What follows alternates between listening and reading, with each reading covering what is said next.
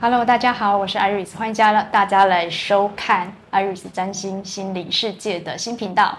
那我们这一集呢是做疗愈师系列，今天请来的是我的好朋友小戴。Hello，大家好，我是小戴。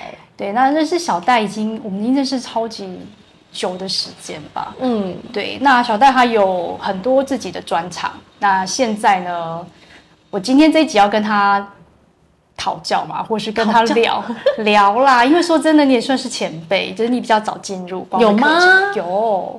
哦，我二零一二才开始上光课啊，二零一二哦，对，对那我二零一零年，对，所以是学姐。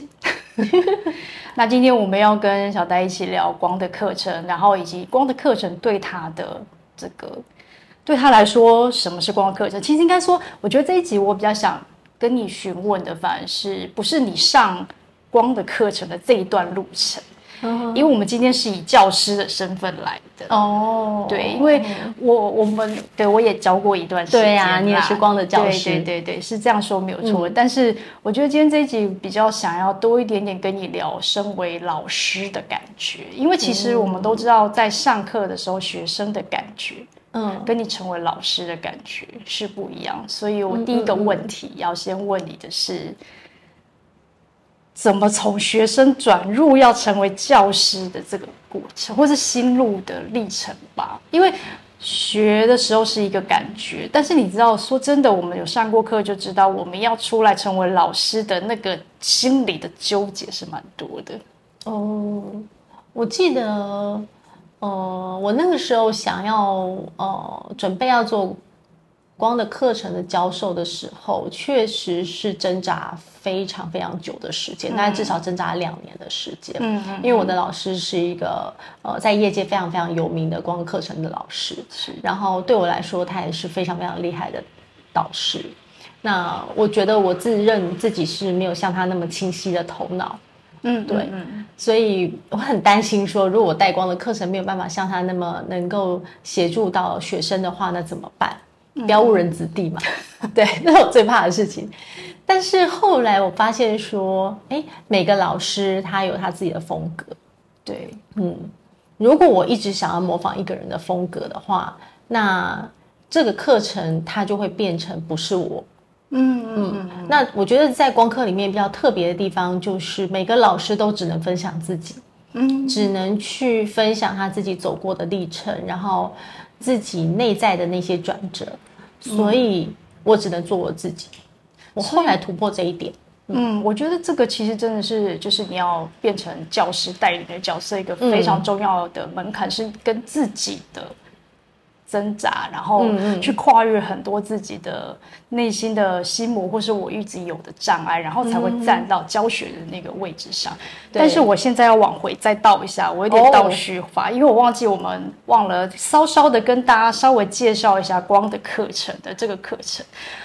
我觉得很多人以前问我说什么是光的课程的时候，我只能说这不是一个你用头脑去理解的一个课程，它是一个你需要长期，然后嗯，在生活中去不断的学会检视自己的想法念头。然后再去做整合的一个过程，嗯、那它不是一个短时间我们就可以速进的那个过程，所以它分了非常长的，就是我们很多几次嘛，包括从出街，对，然后一直到哎行一到行七，对，这样修起来大概应该要十七个几次，十七个几次。那这样子通常正常这样走一轮。大约是六通常的快六年，五年多是一定要的。对，嗯，那因为现在其实我我觉得嘛，身边还蛮多人越来越投入，就是越来越多人知道光的课程的这样子的，呃，我觉得算是修行的领域啦。就是它其实现在很真心有很多不同修行的一个方法，那这是其中一个。嗯，那我觉得它是一个很特别的。因为我觉得，当身为学生跟你身为老师的时候，你看到的风景是完全不一样的。嗯哼，对。那你第一次教学的时候，你有什么印象很深刻的事情跟学生？我第一次教光课的时候，呃，在静心的时候，我感觉到就是，呃，大家整个能量它是稍微有一点沉重的。嗯嗯，这很难免，因为才第一几次第一堂课，大家就各自带自己的呃沉重的包袱、各种故事来到这里集聚在一起。所以当下我就一个念头想说，哎，我希望这个能量再提升一点。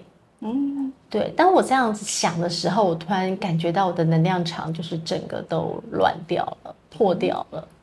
对，破掉。对，是一种破掉的感觉，就好像渔网一样有洞了一样。哦对，然后我觉得那就是我的我被上师教的第一课哦，你不要去想要救任何人哦，我觉得这个非常的重要耶。嗯、对，因为你如果带光课，你会有很多人要救，对，你会误以为所有的人都有问题，都需要你的伸手，其实并不是如此。哦真的，嗯、其实也是疗愈师，不管是因为也算是疗愈师的一些，其实都是一样。因为我觉得，身为只要你成呃想要成为疗愈师，其实有一部分都非常的有善良助人之心。我们都是有一份我们协助身边的人，大家可以呃过得更开心，或者是能够疗愈自己的这个过程。嗯、但是很难免真的会有这样的心态，就觉得啊，我看到对面的个案，我看到对面的学生很辛苦，嗯，我就觉得我该怎么帮他解决这个问题？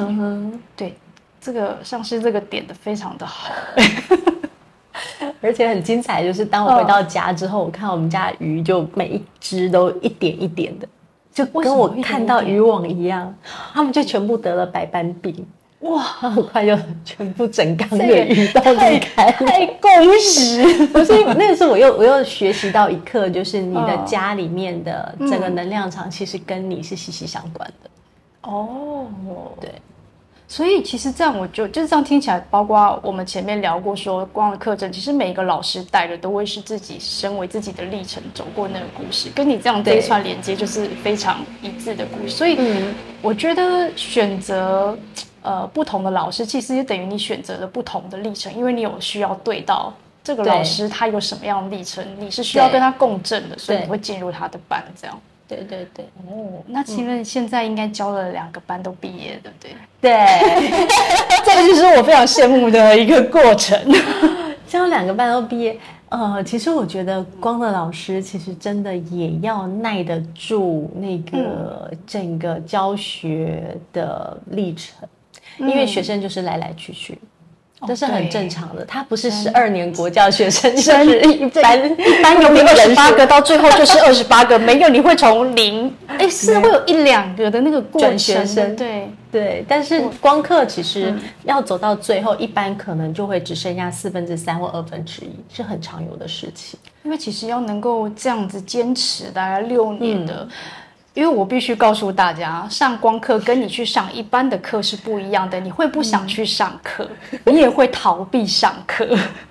可是你一去就会发现，哇，自己被光照亮，然后心里也被，你会被洗刷的那个过程。我觉得有上过的人应该都能够理解我在讲什么。真的，真的，真的。就是你，假设持续在觉知自觉察自己的学生，就会发现说，如果有一个礼拜、一个月没有上课，感觉真的是差很多，面目可憎，就好像没有洗澡一样。我理解。我觉得有有有差异，就是那种感觉。嗯、那那现在我们刚刚延续刚刚，嗯、那上了教完两个单子班的不同的感觉吧。第一班教完的感觉跟第二班教完的感觉应该不一样吧？嗯，第一班是白天班，第二班是晚上班，真的很不一样。哦、因为晚上班就是同学们都要上班的，上班族你要他下班之后要能够准时到。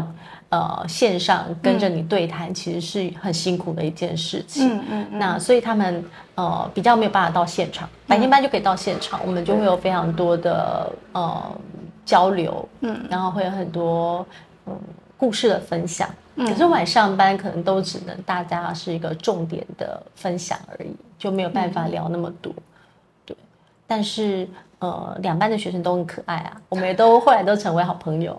嗯，对，我发现其实，在带光课的过程里面，很容易跟每一个班成为好朋友。对对对，而且甚至有时候没有那个分解，下课之后，嗯、对，就就是很，因为你每个礼拜都见面嘛，嗯、然后那个熟悉度跟大家彼此的痛点、大家的课题，其实都对共振在一起。对对对，那上第二班呢？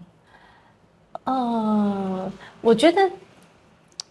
还有一个就是，我觉得光刻蛮特别的地方，因为它很像我们大家的树洞。